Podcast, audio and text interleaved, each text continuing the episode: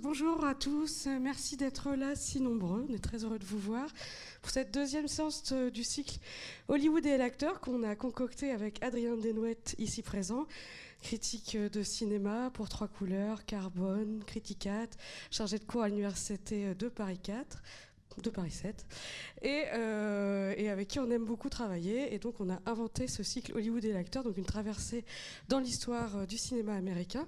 On a commencé avec Chaplin, et nous voilà dans les années 40 avec Monsieur Georges Cukor. Et je te laisse la parole pour une petite présentation, et on reviendra à l'issue de la séance pour en parler avec vous. Et c'est surtout Adrien qui en parlera d'ailleurs. Bonsoir, merci beaucoup. Euh, Bénédicte, de l'invitation et de la présentation. Euh, je vais juste faire une petite présentation de 5 minutes, hein, je ne vais pas vous accabler. Je reviendrai après, euh, pour ceux qui le souhaitent, pour discuter du film. Je repartirai de petites images, vous allez voir, très sympa, pour dire des choses, je pense et j'espère, très intéressantes dessus, pour prolonger l'expérience de ce très beau film que je considère comme étant l'un des plus peut-être l'un des plus grands chefs-d'œuvre de l'âge classique hollywoodien, et je vous le prouverai tout à l'heure. Voilà, c'est la mission. Pour faire le lien avec euh, la première séance, pour ceux qui n'étaient pas là, et j'en remarque beaucoup, euh, j'avais programmé le Kid précédé de Une vie de chien de Charlie Chaplin. Alors, peut-être que vous avez déjà vu ces films, je vous le souhaite en tout cas, sinon revoyez-les. Et pourquoi je je précède, pourquoi je commence avec Chaplin et pourquoi j'aboutis à Georges Cukor juste après? Eh bien tout simplement pour vous faire un, résumé très très court, parce que j'avais présenté Chaplin, les deux films que j'avais programmés m'avaient permis de décrire Chaplin comme étant un personnage d'indésirable, c'est-à-dire un personnage qui colportait avec lui tout le cinéma hollywoodien de l'époque, à savoir celui qui dominait le burlesque dans une forme, dans une technique qui était celle du cinéma muet. Chaplin, à un moment, a incarné, presque à lui tout seul, de par son succès évidemment planétaire, a incarné le cinéma hollywoodien et sous la forme muette et burlesque. Or, ce corps, comme je vous le disais, était un corps considéré comme indésirable. Considéré par qui? Déjà par le cinéma. Souvenez-vous du personnage de Chaplin, qui était un personnage d'infiltré, quelqu'un qui arrivait toujours à s'infiltrer pour détruire le cadre où il n'était pas le bienvenu. C'était donc le spectacle chaotique et burlesque de quelque chose qui s'apparenterait à une, une espèce d'anarchie. Or, ce cinéma-là était absolument dominant dans les années fin des années 10 et années 20. Or, pourquoi je dis que c'était un accord indésirable? Tout simplement parce qu'il a été assez mal vu et le burlesque tout entier, à travers Chaplin, à travers Charlot, à travers ce, vagabond, a un petit peu fini par résumer Hollywood à lui tout seul. Si bien qu'il a fallu inventer d'autres personnages. Quand je dis il a fallu, c'est que des autorités, par exemple, vous n'êtes pas sans savoir que la haute société américaine ne voyait pas d'un très bon œil que euh, le spectacle américain numéro un, à savoir le cinéma, se répande dans le monde entier et pour première euh, star, première, euh, premier acteur, première figure, ce petit parasite-là. Tout simplement parce que ce petit parasite-là, il était en train de résumer l'Amérique à lui tout seul. Et en termes de publicité pour une jeune nation comme l'Amérique, c'est pas forcément ce qu'il y a de plus flatteur. Donc il a fallu pour substituer à ce corps-là, ce corps des caniveaux, ce corps indésirable, il a fallu en inventer d'autres. On en a fait tomber du ciel comme des astres, on a fait tomber d'autres corps qui ont été les stars.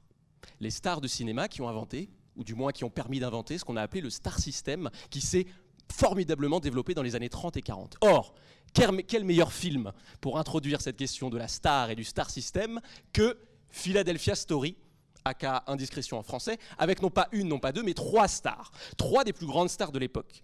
Cary Grant, James Stewart, Jimmy Stewart, et l'inénarrable, celle autour de qui le monde tourne en orbite, Katharine Hepburn. Car c'est bien l'histoire de ce film-là. L'histoire d'une société qui tourne autour d'un corps féminin et d'une féminité qui se réinvente dans un cinéma lui-même réinventé. Car pourquoi Philadelphia Story m'intéresse tout particulièrement?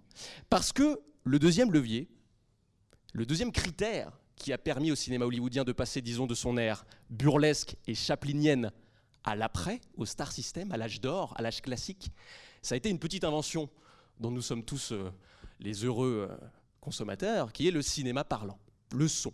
Le son a permis de sortir du burlesque.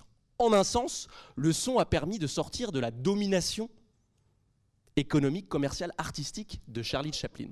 Or, pourquoi Philadelphia Story? Parce qu'en vérité, vous allez le voir, vous allez le découvrir, Philadelphia Story est avant tout un film sur la parole. La vraie star du film, ce n'est pas Katharine Hepburn, ce n'est pas Cary Grant, ce n'est pas James Stewart, c'est le fait qu'il parle. Et c'est le fait qu'en parlant, la parole avance dans ce film des vertus, des pouvoirs de séduction, de réconciliation, de discussion, qui permettent évidemment aux individus, aux personnages, de s'élever, peut-être même jusqu'à ce qu'on pourrait appeler le bonheur, et en l'occurrence le bonheur conjugal. Je vous laisse donc avec ce film et ces quelques éléments pour entrer dedans, et puis je reviendrai tout à l'heure avec vous pour voir ce que ça peut vouloir dire, une parole et ses pouvoirs, et pour voir ce que ça peut vouloir dire un cinéma qui s'est perfectionné techniquement et qui aspire aussi à se perfectionner jusque dans ses récits, jusque dans ses histoires. Merci beaucoup de votre attention, et puis à tout à l'heure pour ceux qui restent. J'espère que vous serez nombreux pour ne pas me retrouver face à une salle vide. Merci beaucoup et à plus tard.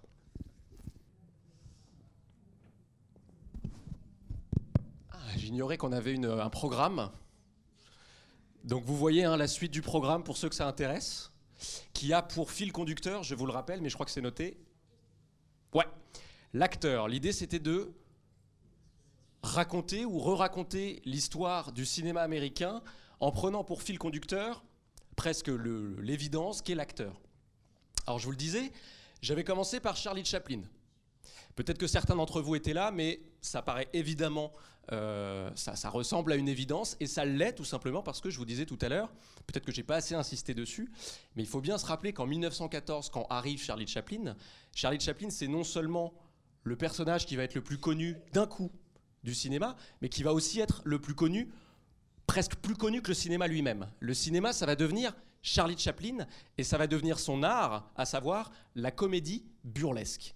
Comédie burlesque qui, pour rappel, je fais des rappels basiques, mais je vous le dis quand même, comédie burlesque qui, pour rappel, reposait énormément sur un comique et une gestuelle qui, par la force des choses, passait par le corps. C'était simplement un art dérivé de la pantomime, dérivé aussi du vaudeville et du musical, qui reposait sur le corps. Ces grands acteurs étaient donc Chaplin, Keaton, Harold Lloyd, Harry Langdon, jusqu'à Laurel et Hardy. Vous les connaissez, je ne vous refais pas l'historique. Mais pourquoi je me permets de repréciser un petit peu? Parce qu'en vérité, il est très possible, je ne suis pas le seul à en émettre l'hypothèse, c'est une hypothèse qui demande à être validée, mais je, me permets de m'engouffrer dedans. Il est très possible que le star system, c'est-à-dire l'idée que des studios se soient structurés autour de contrats euh, passé avec des stars, de très grandes stars dans les années 30, puis 40, puis 50, eh bien il n'est pas impossible que ce star système-là soit apparu pour effacer l'âge d'or de la comédie burlesque. Oublier un petit peu le travail de ces corps et de ces corps un peu trop corporels qui montraient justement des personnages constamment survivre ou bien résister à du chaos. Pour Buster Keaton, par exemple, des trains lancés à pleine vitesse, un environnement très hostile, et une image de l'Amérique qui ne renvoyait pas forcément une publicité, je vous le disais tout à l'heure, très flatteuse. Il a donc fallu inventer d'autres corps. Il a fallu inventer d'autres acteurs, d'autres personnages, d'autres types d'histoires. Et si j'ai choisi, pour illustrer un petit peu cette période de l'âge d'or hollywoodien, disons l'âge d'or le plus brûlant d'Hollywood, les années 30-40, si j'ai choisi Indiscrétion, donc The Philadelphia Story, c'est le titre original, c'est parce qu'en fait, au même titre que toute l'œuvre de Chaplin reposait sur ses épaules, son personnage, comme vous savez, mais aussi le fait qu'il les mettait en scène, ces films, qu'il les écrivait, qu'il composait la musique, et évidemment qu'il les produisait. Chaplin était à lui seul un studio. Hein. United Artists, l'un des plus grands studios de cette époque-là, avait été créé entre autres par Chaplin. Chaplin, c'était un monde à lui tout seul. Un monde, je vous le rappelle, qu'Hollywood a essayé de cacher un peu sous le tapis. Bon. Pourquoi indiscrétion? Parce qu'indiscrétion, un peu comme Chaplin, c'est un film qui repose aussi sur les épaules d'un acteur, et en l'occurrence d'une actrice, Katharine Hepburn. Indiscrétion est adapté d'une pièce écrite en 1938, soit deux ans avant qu'il sorte au cinéma en 40, qui était en fait conçue comme un véhicule pour Katharine Hepburn. La pièce a été quasiment commandée par elle, pour que justement un dramaturge lui invente un personnage exactement comme elle voulait qu'il soit. Katharine Hepburn, à cette époque, est déjà une star. Une star qui néanmoins connaît quelques, quelques, quelques galères, quelques gadins au box-office, et qui décide de s'inventer ce personnage pour aller le jouer à Broadway. Vous savez, Broadway, c'est cette avenue de New York où on joue des pièces et qui parfois font l'objet d'adaptation. Eh bien, à discrétion, Katharine Hepburn, pour vous dire que c'était pas n'importe qui non plus, Katharine Hepburn, elle s'est dit, bah, écris-moi cette pièce, je vais la jouer, elle la joue, et puis, si elle a du succès, elle sera portée au cinéma, ce qui a été le cas. La MGM, euh, c'était la MGM Oui. Non? Metro Golden, oui, c'était la MGM. La MGM est venue la voir, évidemment, toquer à sa porte, et lui dire Écoute, ça nous intéresse de refaire Indiscrétion avec toi au cinéma. Qu'est-ce que t'en penses Évidemment, Katharine Hepburn, ayant de la suite dans les idées, y avait pensé avant, et elle avait pensé au réalisateur, et elle avait pensé aux acteurs pour l'accompagner. Tout ça pour vous dire quoi Qu'en vérité, le centre du film, de l'histoire, mais aussi de sa création, de sa fabrication, c'était l'actrice, c'était Katharine Hepburn. Pourquoi? Parce qu'elle a choisi Georges Cukor. Elle avait déjà tourné avec lui c'était son réalisateur préféré. En un sens, quand on parle d'un acteur qui choisit son réalisateur, c'est comme une grande personnalité de la Renaissance qui choisirait son portraitiste en peinture. Eh bien, elle a choisi Georges Cukor. Elle avait déjà travaillé avec d'autres, hein, mais c'est celui-là qu'elle voulait. Et Georges Cukor, évidemment, a accepté. Ensuite, elle a choisi deux acteurs. L'un pour jouer son ex-mari, qui, vous l'avez vu, redeviendra son mari, Cary Grant, et le deuxième pour jouer un soupirant, un béguin comme ça d'un soir, euh, qui devait être incarné aussi par un acteur très charismatique et qui était James Stewart. Pourquoi elle les choisit? Tout simplement parce qu'ils sont de la même génération. Ils ont à peu près, si ce n'est exactement le même âge.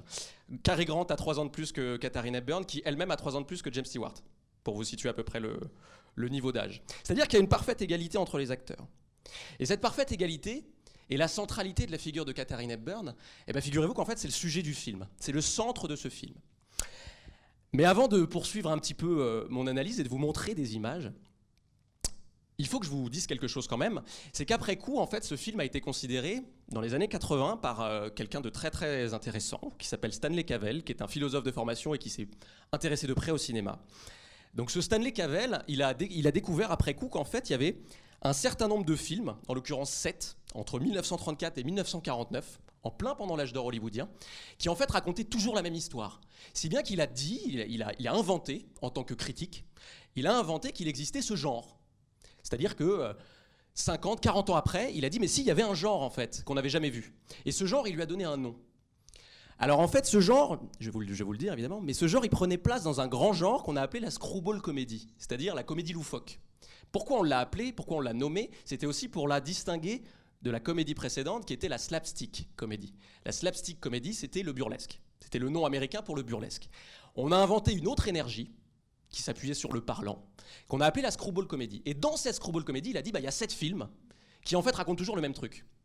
Il y a sept films qui montrent toujours des couples se déchirer, vivre une histoire tous les deux, à distance, et puis finalement se rabibocher et repartir sur un mariage plus heureux. Et il a appelé ça tout simplement la comédie du remariage.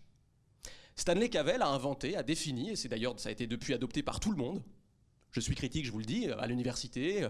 Quand vous êtes critique, vous connaissez le genre de la comédie du remariage, et vous savez que c'est Stanley Cavell qui l'a inventé. Or, la comédie du, du remariage, elle a sept films, mais je pense qu'elle a pour chef-d'œuvre celui-ci. C'est peut-être le sommet du genre. Pourquoi tout simplement parce que c'est celui chez qui les enjeux sont les plus limpides et sont peut-être aussi les mieux joués. Les enjeux, les voici.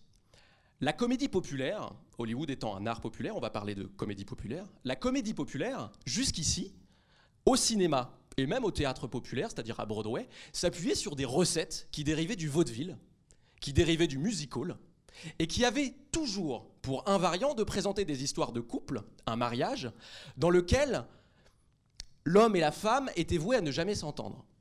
Ça créait des frictions, ça créait des intrigues, ça créait des couples volages, libertins, peu importe, et ça créait de la comédie. Or, ce qu'a découvert Stanley Cavell, ce critique des années 80, ce philosophe, il a dit mais c'est drôle parce que ces comédies-là racontaient autre chose en fait. Ces comédies-là ne, rejouaient pas la lutte des sexes et de cet antagonisme en quoi consiste le mariage qui consiste à prendre un homme, une femme, naturellement euh, destiné à créer la vie et puis l'entretenir, et puis ensuite ne plus se comprendre. Il disait qu'en fait ces comédies inventaient autre chose. Ces comédies en fait, elles inventaient l'idée, l'utopie du couple parfait.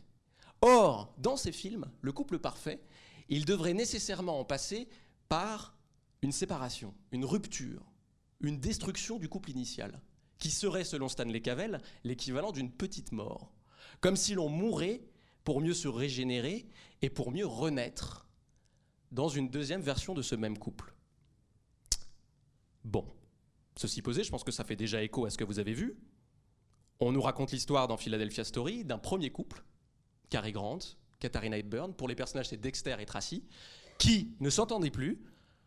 La fille, Tracy, va se remarier, est en instance de remariage. Le divorce a eu lieu, mais Cary Grant va essayer de la récupérer. Vous venez de finir le film, il ne la récupère pas n'importe comment. Il la récupère parce que Cary Grant, contrairement aux autres personnages masculins, est celui qui s'entend le mieux avec elle.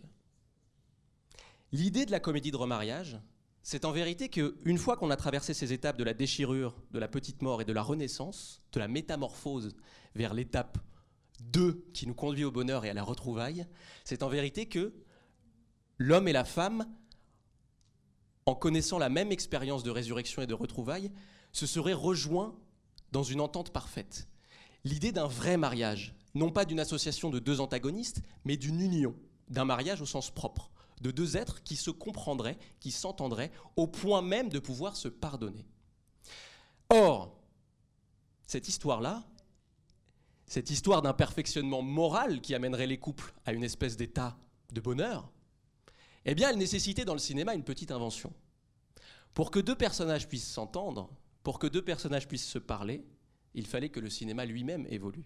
Il fallait que le cinéma lui-même invente les conditions techniques de cette histoire. Et ça bien évidemment été le parlant. Bon, jusqu'ici ça vous paraît très évident. Mais je vais vous raconter exactement ce que je viens de vous dire en vous montrant deux, deux extraits que vous avez déjà vus. Je vais vous montrer deux petits extraits. Un premier très rapide, qui est l'ouverture du film. Vous savez, où on voit Cary Grant et Katharine Hepburn se séparer, se déchirer, et Cary Grant déguerpir. Je remontrer ça. Et derrière, je vais vous montrer une séquence un peu plus longue de 5 minutes, qui est pour moi l'une des plus drôles, et qui est d'ailleurs l'une des plus intéressantes, qui est le moment où Katharine Hepburn, donc Tracy, décide de jouer un tour aux deux journalistes qui viennent d'arriver chez elle et qui demande à sa petite sœur d'aller. C'est sa sœur, pardon? Oui, j'avais un doute là. Qui demande à sa petite sœur d'aller leur jouer un numéro et qui sera suivi de son propre numéro à elle. Et je vais évidemment vous demander de chausser vos petites euh, lunettes de détective et de vous intéresser évidemment à la place que vient, que peut venir prendre le parlant dans ces deux séquences. Est-ce que ça peut vouloir dire? Je vous les remontre en demandant à Bénédicte de, de bien vouloir passer les deux extraits.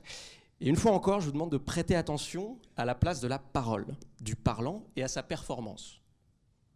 Merci beaucoup de votre attention et je reviens juste après. Donc on en a pour 5 minutes 30 à peu près. Merci Bénédicte.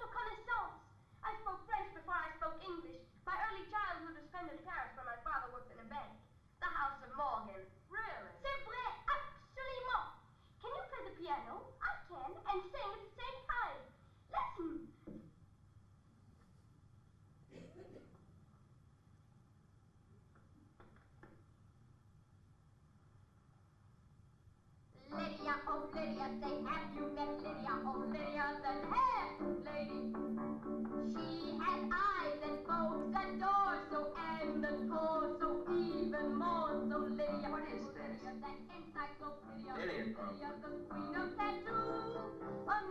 is the battle of Waterloo. Beside it, the wreck of the Hesperus too. And proudly above waves the red, white, and blue.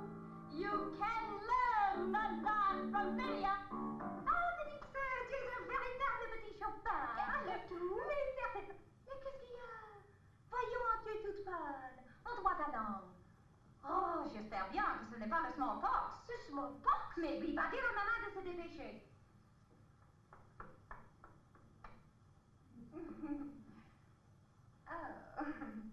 do you do? I'm Tracy Lowen. It's so nice having you here. How did you leave Junior? Oh, we left Junior's fine. Say, that little sister of Isn't yours. he, dear? So talented. Junior's is such a lamb, isn't he? Yes, isn't he? It's a pity none of the male members of the family are going to be here to welcome you. Uh, where's your father? Darling, Papa, I do hope you'll stay for my wedding. We'd like to very much. Well, that was our idea. I'm so glad that it occurred to you. The house is in rather a mess, of course. we'll all have to huddle here and overflow onto the porch. I hope your rooms are comfortable. Your father's sick? what a cunning little camera. I'm afraid I'm an awful nuisance with But it. you couldn't be. I hope you'll take loads. Dear Papa and Mama aren't allowing any reporters in. That is, except for little Mr. Grace, who does the social news. Can you imagine a grown-up man having to sing so low? Oh, it does seem kind of bad. Mm-hmm. You're a kind of um, the writer, aren't you, Mr. Connor? Sort of. Mm-hmm. A book? Yeah. Under what name do you publish? My own Macaulay Connor. What's the Macaulay for? Well, my father taught English history. I'm I'm Mike to my friends.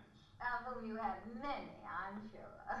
English history, it's always fascinated me. Cromwell, Robin Hood, Jack the Ripper. Where did he teach? Uh, I mean, your father. Oh, well, a little high school in South Bend, Indiana. South Bend. It sounds like dancing, doesn't it? You must have had a most happy childhood there. Yeah, it was terrific. I'm so glad. No, I didn't mean it that way. I'm so sorry. Why? Uh, well, lack of wherewithal, I guess. but that doesn't always cause unhappiness, does it? Not if you're the right kind of man. George Kittredge, my fiance, never had anything either, and he. Uh, either of you married? No. Um, no. You you mean you were, but now you're divorced. Well, the fact Well, is. come now, Miss Embry. Surely you're not ashamed of it. Well, of course I'm not ashamed of it. What? Well, it, it was years ago. I was, I was only a kid in Duluth. Well, good heavens, Liz, you never told me any. You never asked me. Well, I know, but you. Joe Smith, hardware. Well, you're that darndest girl, Liz. I think I'm sweet. Duluth, that must be a lovely spot. It's west of here, isn't it? Sort of, but occasionally we get the breezes. And this is your first visit in Philadelphia. It's a quaint old place, don't you think? Filled with relics. And how old are you, Mr. Connor? Thirty. One book isn't much for a man of 30. Well, I, I don't mean to criticize. You probably have other interests outside your work. None. I mean, unless. How sweet. Are you going together? Well, that is an odd question, I must say. Well, I don't see why. I think it's very interesting. Miss Embry, don't you agree that if a man says he loves a girl, he ought to marry her? Can she be human? Please, Mr. Connor, I asked Miss Embry a question. Oh. That depends. I. I'll see what's keeping Mamma.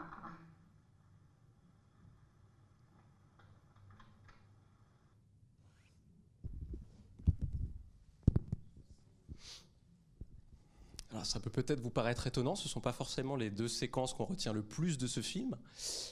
Et pourtant, en fait, je pense que entre les deux séquences, ces deux séquences-là suffisent à raconter ce que raconte le film. Dans la première, qu'est-ce qu'on a? On a l'ouverture d'un film qui se trouve être loin dans le passé de ce couple. Loin dans le passé de ce couple qui, au moment du film, c'est-à-dire au moment du récit, vous savez, qui précède juste la veille du mariage, en fait, eh bien, dans ce moment du passé du couple, le couple ne s'entendait pas. Le couple en était à son état primitif. Or, qu'est-ce qui se passe dans l'image? On est face à une scène et une séquence qui fait directement référence, je pense que vous l'avez vu, au cinéma muet et même au burlesque. Pourquoi? Tout simplement parce que les personnages ne se parlent pas. C'est la musique qui remplit le rôle de dramatiser un peu la scène. Vous avez vu que les personnages ne se parlaient pas au début de la séquence. Peut-être parce qu'ils se comprennent trop, peut-être parce qu'ils ont dit trop de choses, que tout a été évacué, mais en attendant, on est face à une scène de pur cinéma burlesque. Et j'irai même plus loin, on est face à une espèce de euh, cliché de scène du cinéma burlesque. Parce que le cinéma burlesque, c'était quoi? Le burlesque de Chaplin, de Keaton, d'Harold Lloyd, de, de tout ça, c'était quoi? C'était, si on devait le résumer en une formule, le spectacle d'un corps qui chute. L'art de la chute qui fait rire. Le burlesque, c'était ça. Exactement comme le travail des clowns. Les burlesques étaient des clowns qui avaient réussi. Bon, Ben là, qu'est-ce qui se passe? On a deux personnages qui n'arrivent même plus à se parler sans s'énerver, si bien que qu'est-ce qu'il se passe? Le mari finit par faire chuter celle qui deviendra son ex-femme. Il la pousse par terre. Il la fait chuter exactement comme les personnages du burlesque chutaient. Nous sommes face à une séquence qui nous permet d'en savoir déjà beaucoup sur ce couple, non seulement par ce qui s'y joue, mais aussi par les choix techniques et par les choix formels de mise en scène. Si Georges Cukor décide de les montrer comme ça dans une scène de muet, c'est bien pour nous montrer quelque chose. Nous sommes en 1940 avec Katharine Hepburn, Cary Grant, James Stewart, et nous savons très bien que ce sont de formidables acteurs très éloquents. Nous savons très bien que ce sont des acteurs qui maîtrisent le trait d'esprit, et que même l'humour passe par là chez eux. Alors, Maître Cary Grant et Katharina Hepburn, dans ce passé d'un couple primitif qui ne se parle plus, c'est en quelque sorte établir une équivalence entre l'état de leur couple à ce moment-là et l'état du cinéma dans le cinéma burlesque. C'est-à-dire que ce couple-là en était à sa phase préparatoire, primitive, exactement de la même manière que dans les yeux, du point de vue du cinéma hollywoodien des années 40, le burlesque, privé du son, pas encore abouti techniquement, n'était qu'une étape primitive du cinéma. Et donc ce qui se jouait dedans, dans les films burlesques, l'art de la chute qui fait rire, l'art de Chaplin qui essaie de survivre, ça n'était qu'une étape primitive du cinéma, mais aussi de l'Amérique. Le cinéma étant, aux yeux des Américains et de l'Amérique, de ce jeune pays, toujours la publicité de soi-même. Voir un film, c'est toujours observer le reflet de quelque chose qui se trame dans l'inconscient et le roman de cette, na- de cette nation-là en train de s'écrire. Bon, ça veut dire que ce couple-là, qui est amené à se réconcilier, se rabibocher quand même, eh bien, on nous le montre une première fois dans une phase primitive et sauvage, tumultueuse, tempétueuse, exactement comme l'était le cinéma de Chaplin. Sauf que la scène ne dure que 40 secondes. Juste après, tout le film, évidemment, va se lancer sur euh, les rails d'un pur comique verbal. Extrêmement véloce d'ailleurs dans ses répliques, extrêmement subtil et brillant dans son écriture, et évidemment très éloquent. Très éloquent parce que les acteurs sont le nec plus ultra des stars hollywoodiennes. Bon. Vous l'avez compris, si le film commence par une séquence burlesque, c'est bien pour nous acheminer ailleurs, autre part. Et si ce couple-là commence par une scène où ils ne peuvent même plus se parler, c'est bien parce que cette étape primitive est, est amenée par le film à évoluer, à se métamorphoser. Et les acteurs aussi. Pourquoi je vous montre la séquence d'après?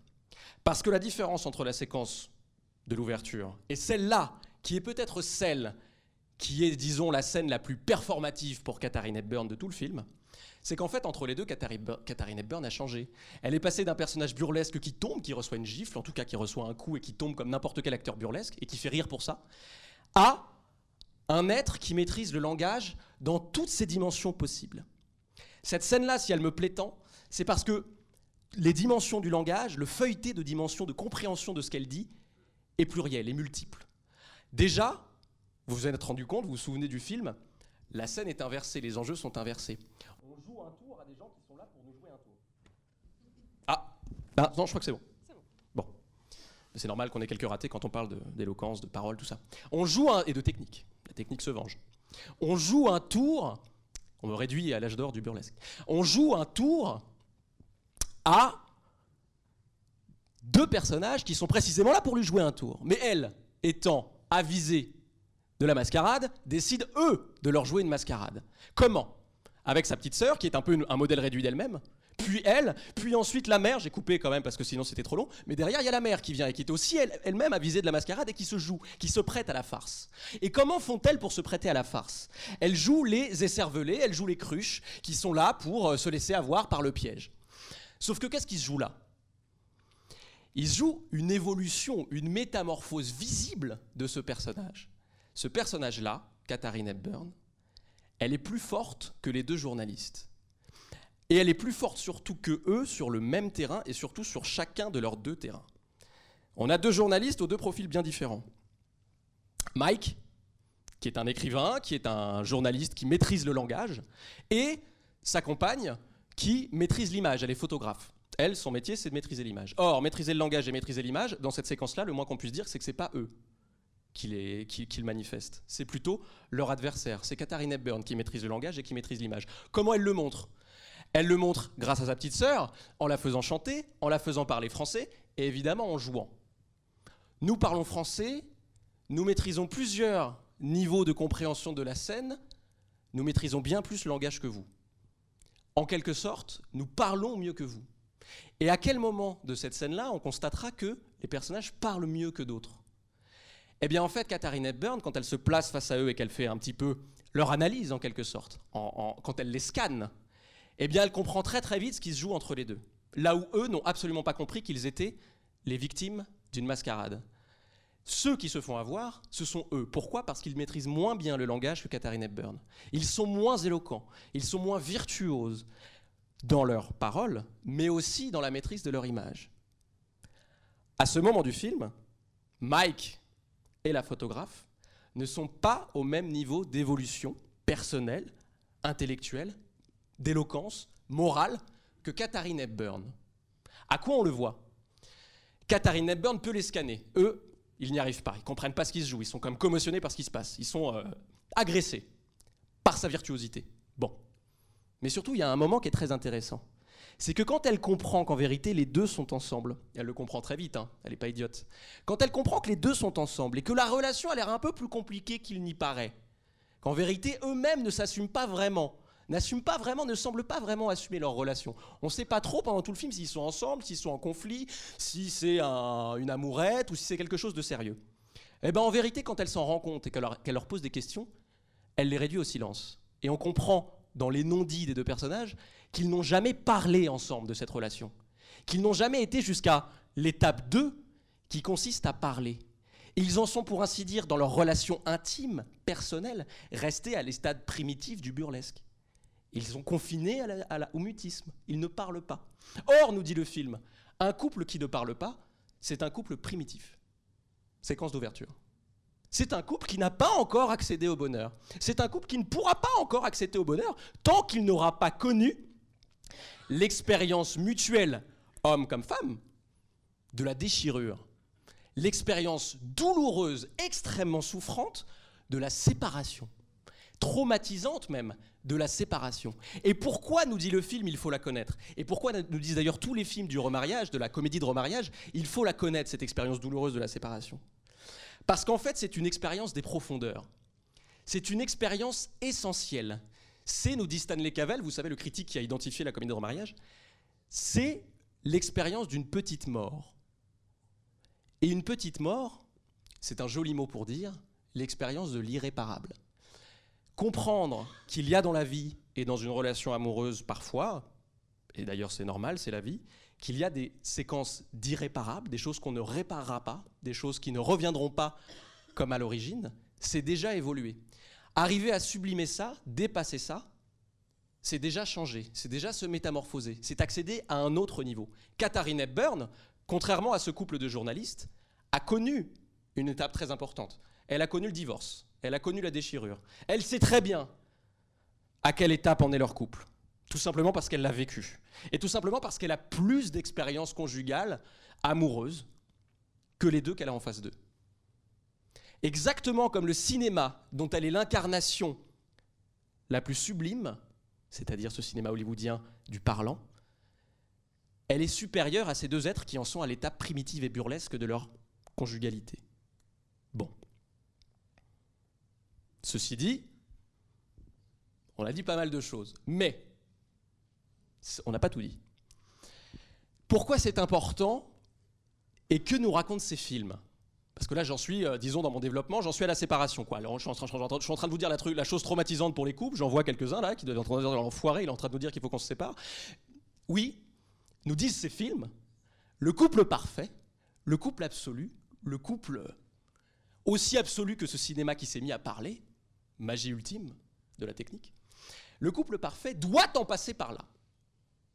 Et c'est ce que nous raconte le film en pulvérisant l'image masculine en trois personnages. Trois personnages qui sont trois facettes différentes de ce que peut incarner un homme face à une femme dans le cadre, disons, d'une relation amoureuse. On a Cary Grant, qui est donc son premier mari et qui revient. On ne sait pas trop pourquoi pendant tout le film. Jusqu'à la toute fin, on comprend quelles étaient ses intentions.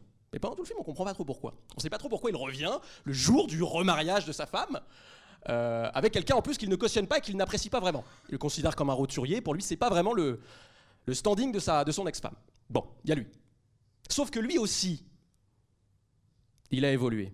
Lui aussi, il a connu, comme Katharina Hepburn, les souffrances et le traumatisme d'une séparation. Et lui aussi a un petit peu, s'est un peu dépouillé de ses premières peaux pour réapparaître sous une autre forme. Une forme plus lettrée, une forme plus éduquée, une forme plus compréhensive, une forme moins motrice et dynamique que les autres, une pure forme de compréhension et de recherche de discussion. Bon. Deuxième figure, le mari avec qui elle est sur le point de se marier, qui est en fait pas vraiment un grand changement, qui est simplement un autre mari. On a remplacé le premier par un deuxième qui considère que Katharina Hepburn, donc Tracy, est une très belle femme et qu'il a envie de se marier avec elle parce qu'elle le subjugue. Sauf que vous n'êtes ne vous a pas échappé que ça la dérange en fait, qu'elle subjugue les hommes. Tout simplement parce qu'elle a compris qui elle était. Elle a compris qu'elle était une espèce de figure inaccessible et sublime, et qu'en fait on l'a confinée derrière cette carapace, et qu'elle se confinait elle-même sous cette carapace, mais que sous cette carapace brûlait un torrent de sentiments qu'elle n'arrivait pas à exprimer. Ok. Troisième figure masculine, James Stewart, qui, en l'état actuel de notre histoire, représente à peu près la fougue romantique, le béguin, celui avec qui tout pourrait se passer très très vite. On a donc trois figures masculines qui résument en elles seules en fait différentes facettes des hommes face à une, femme. C'est-à-dire le prétendant qui va se marier, qui est dans un rapport parfaitement antagoniste, tu vas devenir ma femme, nous sommes différents mais je t'admire. Mais en fait, si Katharine Hepburn épouse ce chemin-là, peut-être reproduira-t-elle les erreurs qu'elle a faites avec son premier mari, puisqu'en fait, par rapport à la version 1 de Cary Grant, ce deuxième mari est quand même très proche. On a Cary Grant qui revient très qui revient sous le masque du mystère, on sait pas trop, on n'arrive pas trop à lire son jeu, et on a James Stewart. Et finalement, vous l'avez vu, Katharina Hepburn, Tracy, va contre toute attente, non pas finir avec le premier mari, jusqu'au bout on nous le fait croire quand même, même pas avec James Stewart, avec qui elle avait vécu un, un béguin, une belle, une belle petite idylle euh, d'ivresse, qui est une vraie belle idylle d'ivresse, mais avec Cary Grant, duquel elle n'avait pas vraiment semblé se rapprocher pendant tout le film. Sauf qu'en vérité, celui avec lequel, celui dont elle était le plus proche, vous l'aviez pressenti, c'était évidemment Cary Grant. Pourquoi? Parce qu'ils ont grandi ensemble. Et surtout parce qu'ils ont vécu une expérience traumatisante en commun. Et surtout parce qu'ils l'ont surpassé tous les deux en apprenant, pour la première fois de leur vie mutuelle, à se parler. Je ne voulais pas remontrer parce que ça aurait été trop long, mais l'autre scène centrale du film, vous l'aviez vu, c'était la scène d'avant la piscine. C'était la scène où elle est avec James Stewart dans une espèce de roucoulade amoureuse, voilà, ils sont en train de se s'apprivoiser, ils se découvrent. Et puis Cary Grant débarque. Et Cary Grant essaie, avec des mots, par la parole, en discutant, de fendre la carapace de Katharina Hepburn. Or, il y arrive en fait.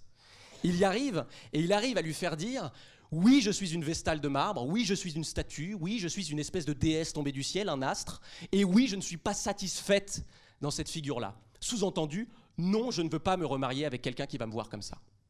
Il inocule le poison du doute. Le verre est dans le fruit. Et évidemment, le fruit va pourrir et elle va décider de ne pas reproduire l'erreur de se marier avec un antagoniste. Elle va décider d'opter pour celui qui, comme elle, dans cette séquence-là, brille par sa maîtrise parfaite de la parole et de l'art de la conversation. Pourquoi? Parce que je vous le rappelle, ce cinéma-là, dans le fond, aspire à présenter des personnages qui auraient évolué moralement, qui se seraient presque approchés d'une forme de perfection. Et ça n'est pas pour rien que nous sommes dans la haute société de Philadelphie, de la côte Est. Aux États-Unis, à cette époque déjà, la côte Est, ça représente l'intelligentsia, politique, intellectuelle, New York, Washington, par opposition au monde du cinéma, à la poussière, au soleil, à la sueur et aux chutes du cinéma burlesque. Le cinéma a changé de cap et changé de côte. Et en, de côte, en changeant de côte, pardon, il a, changé, de personnage et d'aspiration pour ces personnages.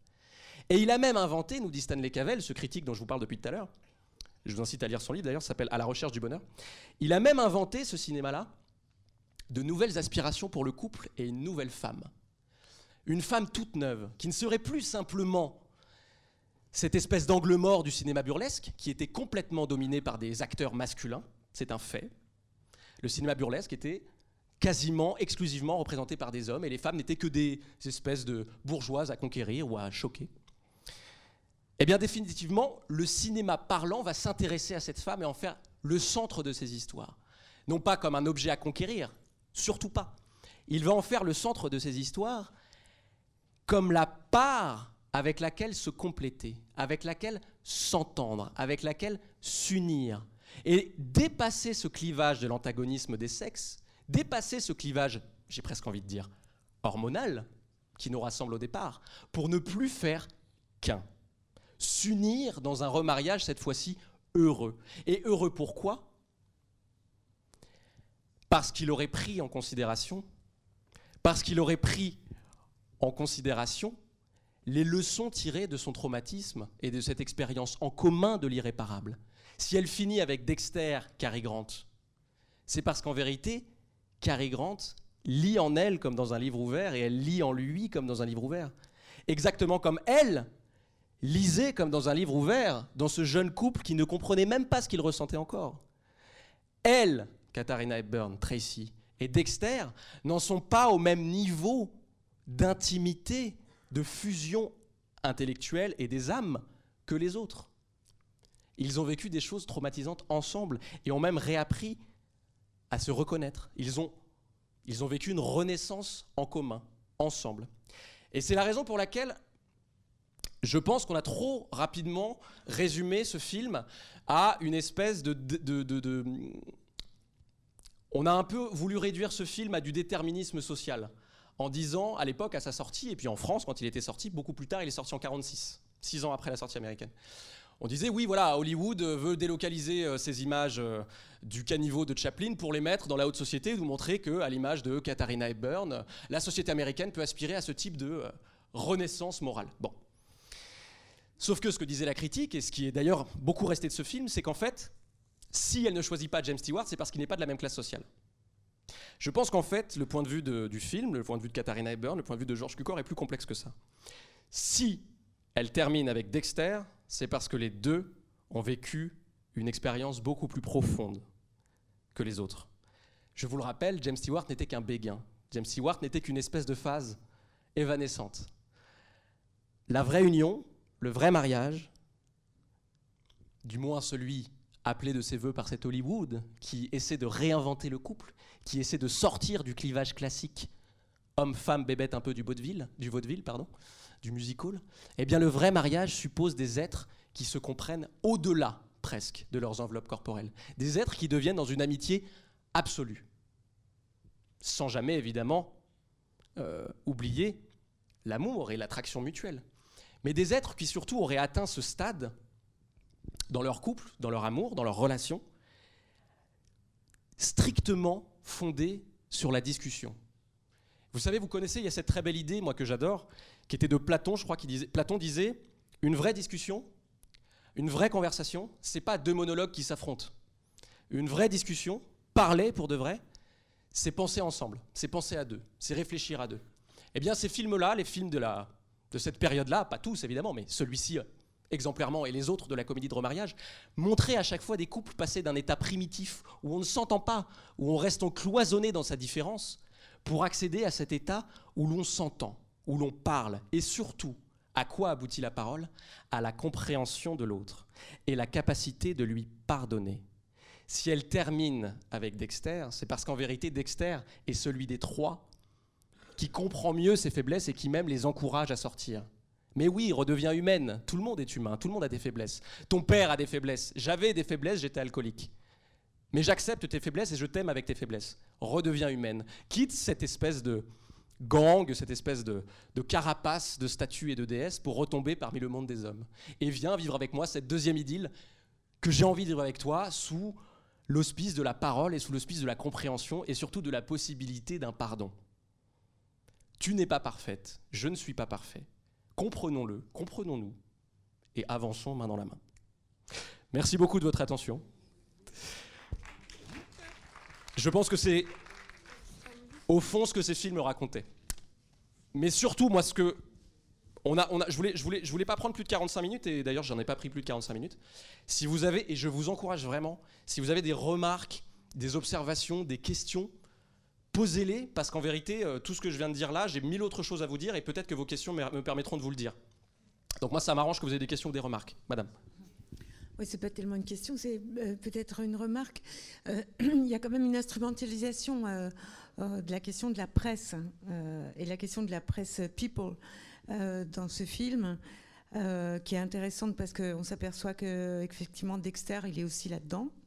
Il est dans les deux mondes, premièrement. Et deuxièmement, une autre remarque, c'est que quand même, euh, Catherine Hepburn, c'est une nouvelle ac- un nouveau corps d'actrice à Hollywood. Bien sûr. Et, euh, et là, il est vraiment euh, entre la baignade, entre parce qu'elle est habillée au début, elle est habillée comme un homme pendant un certain temps, enfin comme un homme. Disons qu'elle a des vêtements. Oui, c'est ça. Elle est en pantalon ouais. Elle est en pantalon. Et, euh, et puis, euh, il y a la petite sœur, quoi, qui, euh, de toute façon, la petite sœur, c'est la voix de la, du récit. Et tout au début, euh, la petite sœur euh, dit, mais Dexter, il va revenir. On le sait déjà, je crois, non? Mais ça, ça- Merci beaucoup de vos questions. Je suis ravi que vous les posiez parce que ça me permet d'aborder un, de vous répondre en abordant un sujet que j'ai pas pu insérer dans ma petite histoire que je vous ai, que je vous ai racontée, mais qui est en fait effectivement ce qu'apporte Katharine Hepburn.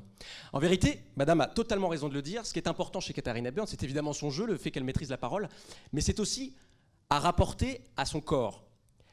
Katharine Hepburn, elle coexiste avec des actrices qui n'ont pas ce corps-là, c'est-à-dire ce corps longiligne, quasiment aussi grand que celui des hommes qui mesurent tous plus d'un mètre 85. Elle est très grande, elle est toute de tête, c'est-à-dire elle est toute intellectuelle. Même sa coiffure euh, vient un petit peu comme ça surmonter et insister sur le fait que ce soit un pur personnage intelligent et intellectuel, intelligible, un personnage d'intellect, un personnage qui serait classique en ce sens qu'elle serait quasiment une déesse, quasiment une statue. Et d'ailleurs, à chaque fois, on la compare à une statue.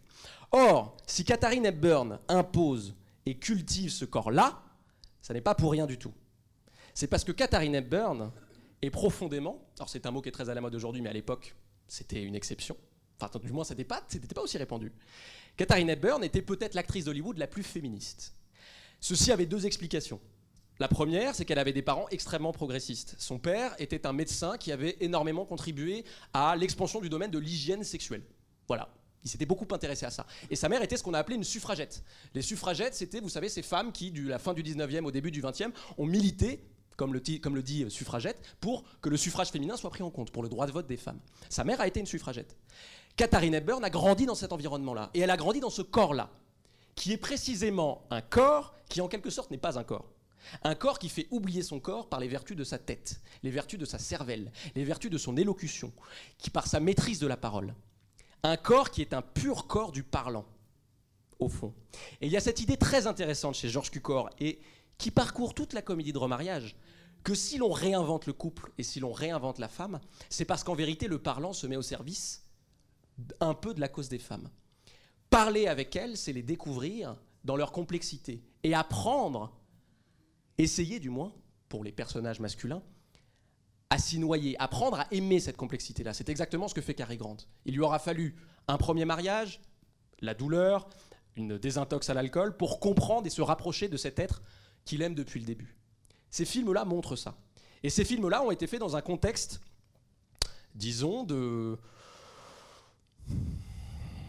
Oui, je pense. euh, En tout cas, pour ce qui concerne Katharine Hepburn, ces films-là ont été faits dans un dans une, vocation, avec une vocation, avec un dessin proprement féministe, de redéfinition de la femme dans les images du cinéma. De pas simplement laisser le cinéma évoluer techniquement tout seul, loin de la société et des phénomènes sociaux, mais faire évoluer avec lui les personnages. Et inventer pour lui de nouveaux personnages, à commencer par ces femmes-là. Et cette femme-là, qui une fois encore n'est pas la même. C'est pas la seule. hein. Vous connaissez un peu les actrices des années 30-40, disons les, premières grandes actrices. Les plus grandes actrices du cinéma hollywoodien- des, années 30, disons, les premières du Star System, ce sont, qui? Ce sont Greta Garbo, Marlène Dietrich, Katharina Hepburn, et disons, on pourrait rajouter Bet- Betty Davis. Or, Betty Davis, elle était un peu dans la catégorie aussi de, de Katharine Hepburn. Betty Davis, c'était toujours des personnages qu'elle initiait et qu'elle voulait jouer, qui étaient toujours des personnages qui assumaient complètement leur image, qui assumaient complètement leur destin, qui parfois même traversaient des films sans jamais euh, se mettre en couple. C'était des, personnages extrêmement modernes. Et c'était des personnages et même des actrices euh, qui avaient beaucoup de pouvoir. Ce pouvoir-là, on leur confiait, tout simplement parce que les films marchaient. Et vous avez entièrement raison d'insister sur le corps de Katharine Hepburn. C'est pas un corps plantureux. C'est pas, pas un corps qui arrive dans l'image pour nous dire qu'il est un corps. C'est pas un corps.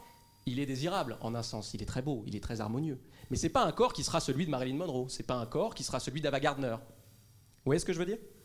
Ça veut dire que Hollywood a pu exister dans ses films très grand public et très populaires dans une très grande variété d'images de femmes et d'hommes aussi.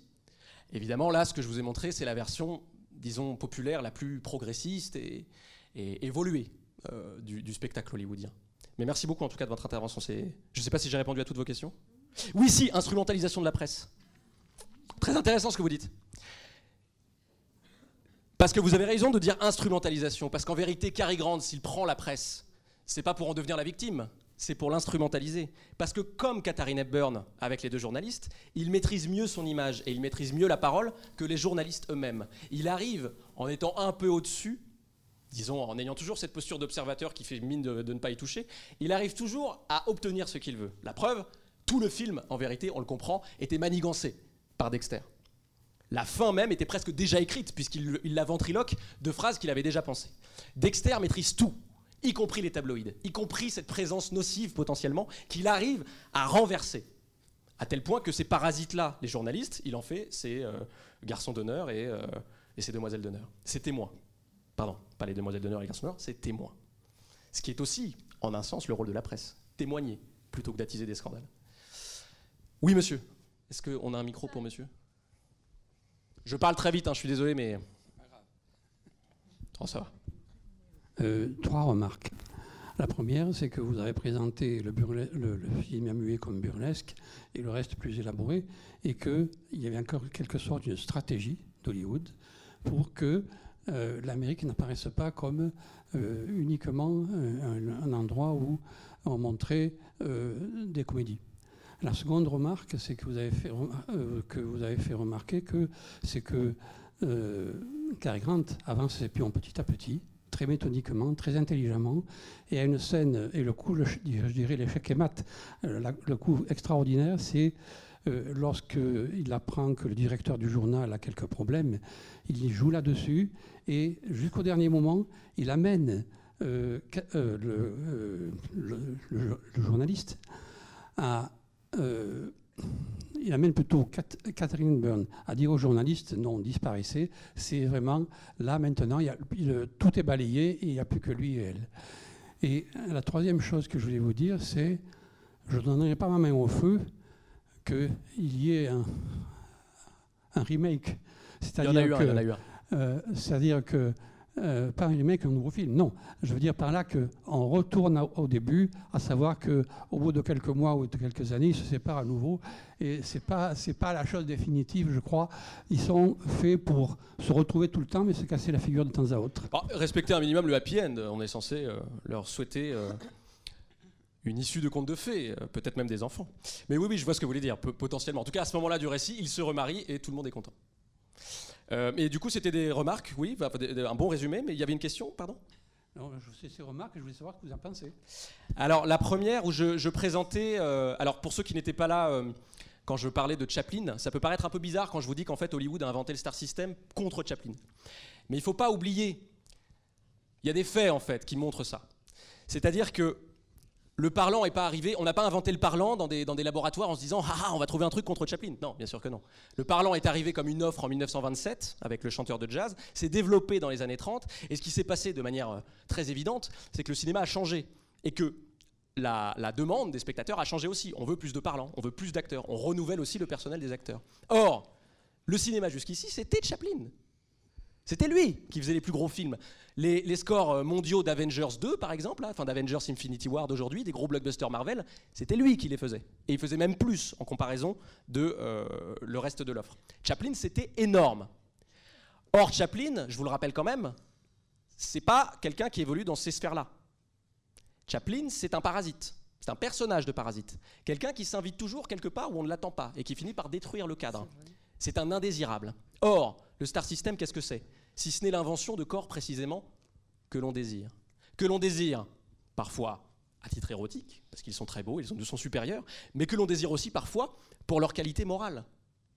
Si l'on prend l'exemple par exemple de ces personnages-là, comme Katharine Hepburn, qui, subjugue et qui est impressionnante de par son, sa maîtrise de la parole et les vertus que ça lui confère, plutôt que par son seul corps. Hollywood a vraiment essayé de retirer à Chaplin le monopole de l'image de l'Amérique. Non, l'Amérique, c'est pas pas que la crise et la grande dépression et les inégalités criantes. Évidemment que dans les faits, c'était ça. Sauf que Hollywood, avec le Star System et son spectacle qui reposait sur la sidération et la sublimation des corps, a créé autre chose, a inventé une autre histoire pour son propre roman national.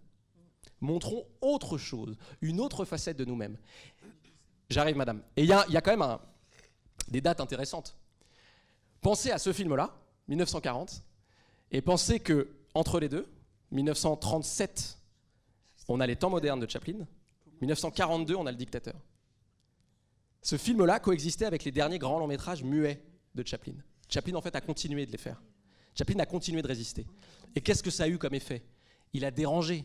Il n'était pas simplement indésirable dans ses images, il a fini par déranger. Si bien que pendant le McCarthyisme, celui qui était à la top liste du FBI, c'était Chaplin. Celui auquel on a intenté des dizaines de procès, parfois sans doute pour de bonnes raisons, hein, mais il a toujours été acquitté, c'était Chaplin. Celui à qui on a signifié une fin de non-recevoir en 1952, vous ne pouvez plus venir aux États-Unis, c'était Chaplin. À travers Chaplin, ce qu'on a évacué, c'est l'image primitive d'un cinéma vulgaire, qui reposait sur des corps qui chutent, des corps qui n'étaient pas les corps que l'Amérique avait envie de montrer d'elle-même. Alors on lui a substitué ces corps-là, et puis les stars, et puis le cow-boy, qui évidemment n'a pas fait un génocide d'Indiens, c'est après qu'on s'en rendra compte. Et puis le péplum, dont la grandeur de la Rome antique devait rejaillir sur l'image de la grandeur de ce nouvel empire qu'était l'Amérique. Donc je la ferme, d'accord. Pardon, Euh, excusez-moi madame. Oui, bonsoir. Juste, euh, enfin, vous l'avez pas mentionné, mais moi j'ai eu l'impression que le père, déjà absent, mais son absence était très omniprésente pour euh, cette femme, pour la mère et la fille. D'ailleurs, il y a un entretien entre toutes les deux où elles se disent fortes euh, alors que je pense qu'il y a une grande blessure chez la fille et chez la mère. Et ce retour du père, et à un moment donné, juste avant qu'elle se marie, j'ai l'impression qu'elle qu'elle tombe le masque et qu'il y a euh, cette euh, relation vraie euh, d'amour avec son père et qu'elle devient une autre femme, prête à épouser Gary Grant. Et à- voilà, j'ai eu ce sentiment-là. Bah, vous avez entièrement raison. hein. George Cukor, Katharine Hepburn, Hollywood des années 30, c'est pas du tout ignorant de euh, l'infusion du freudisme. hein. Euh, On sait très bien la figure du père, tout ça. C'est des choses qui reviennent énormément dans les films. Et vous avez entièrement raison. Et ce que dit explicitement le film, c'est qu'en fait, Katharine Hepburn, pourquoi elle ne supporte pas le retour de son père? C'est d'une part parce qu'il n'est pas à la hauteur de l'image qu'elle s'en faisait. Classique, il a trompé sa mère. Mais aussi parce qu'elle a pris son rôle, en fait. Katharine Hepburn est devenue le père. Et quand le père arrive, bah, ça fait deux pères, ça en fait un de trop. Comme chez les cowboys, hein. il y a un mec de trop dans ce village, il va falloir qu'on fasse un duel. Le film joue aussi ce petit duel-là. Elle ne supporte pas son père, son père ne la supporte pas. Mais à la fin, grâce à Dexter, qui n'est pas une énième figure paternelle, comme ce qu'elle allait faire en se remariant avec l'autre, qu'elle allait lui dire Mais t'inquiète pas, euh, t'es un bijou, je vais te mettre dans un écrin, je vais te couver, j'ai plein d'argent, t'inquiète, je gère. Non. Elle ne fait- refait pas l'erreur de se mettre sous l'aile d'un père. Au contraire, elle se met sous l'aile d'un égal, de quelqu'un qui se présente à elle comme quelqu'un qui la comprend, quelqu'un qui est sur la même longueur d'onde, quelqu'un qui a un niveau exactement équivalent, équitable de compréhension mutuelle en fait. Je ne te veux pas simplement parce que tu es belle et que tu es subjugante et que waouh, tu incarnes tout ce, que je, tout ce dont je rêve, mais parce que je te comprends et que j'ai grandi avec toi et qu'on a la même expérience des irréparables. Et qu'on a été capable de sublimer ce truc-là. On a été capable d'aller au-delà. C'est ce qu'il y a, je pense, de très très beau dans cette leçon, qui est évidemment une utopie. Ce cinéma-là est un cinéma qui est très conscient d'être utopique. Ce cinéma-là est très conscient de se dire ce serait génial que la société, que tous les mariages euh, se disent des choses qu'on est en train de se dire. Mais il nous montre, il se présente en modèle exactement de la même façon que Chaplin ne montrait pas le modèle. Maintenant, attention, hein, j'en mets des caisses sur Chaplin, mais j'adore Chaplin. Je préfère même Chaplin. Pour moi, Chaplin est le seul génie du cinéma, celui qui l'a inventé. Mais je peux aimer ces deux, ces deux films-là, qui se répondaient. Ces deux périodes-là du cinéma qui se sont répondues. Le cinéma des parasites et des indésirables, qui détruisent, et le cinéma de la sidération et de la sublimation de Katharine Hepburn. Merci beaucoup de votre attention. Merci Adrien. Merci encore. Rendez-vous le 5 avril pour les oiseaux d'Hitchcock. Vous avez le droit de m'applaudir plus fort que ça, je pense que c'était quand même assez brillant. Merci. Mon, mon objectif, hein, je vous le dis, c'est de faire ça le comble pour Showgirls de Paul Verhoeven. euh, voilà. Si vous voulez prévenir vos, vos- vos enfants, euh, non, je plaisante, c'est pas du tout pour les enfants. C'est une blague, de mauvais goût.